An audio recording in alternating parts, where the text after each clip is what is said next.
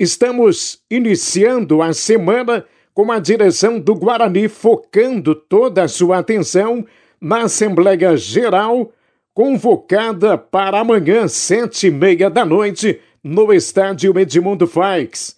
Não se fala por hora em parceria, e muito menos em outras possibilidades de gestão. O anúncio da semana passada resistiu poucas horas. De cada lado, a contribuição para um cenário impreciso e incerto. A pauta de agora, importantíssima para o futuro do clube, exige uma tomada de decisão rápida dos conselheiros e dirigentes, a venda ou não do estádio Edmundo Faix. Mais um assunto sério e mesmo polêmico no caminho do Guarani, mas que precisa ser resolvido. Já há entre os torcedores aqueles que se posicionam contra a venda. Outros entendem ser essa a oportunidade para o rubro-negro dar um salto em sua estrutura e pensar o futebol com mais tranquilidade e profissionalismo o empresário Alexandre Simeone, do Grupo Passarela, deseja comprar a área do estádio Edmundo Faix e instalar em Venâncio Aires uma unidade via atacadista, mas precisa de um termo de aceite do clube para seguir com as negociações.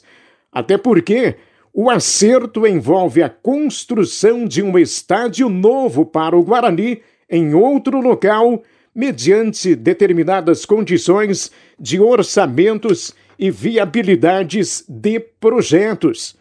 O poder público está envolvido no assunto com a atuação do prefeito Jarbas da Rosa e da Secretaria de Desenvolvimento Econômico, que pode doar a área para a construção do novo estádio. Vamos aguardar a decisão de amanhã. Bom mesmo seria que mais ex-presidentes rubro-negros pudessem estar presentes nessa hora. A importância do assunto requer um debate mais aprofundado e com participação de mais pessoas. Já a direção da Soeva acerta a permanência de Valdim. Com ele, por hora, está fechado esse primeiro momento de contratações. A pré-temporada começa no próximo dia 8 de fevereiro. Boa parte da fotografia do time muda para esse ano. São os jogadores que sobem da categoria sub-20, mais os novos contratados.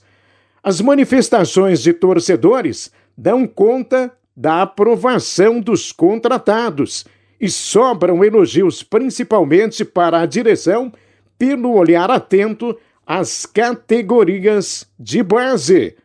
E era isso.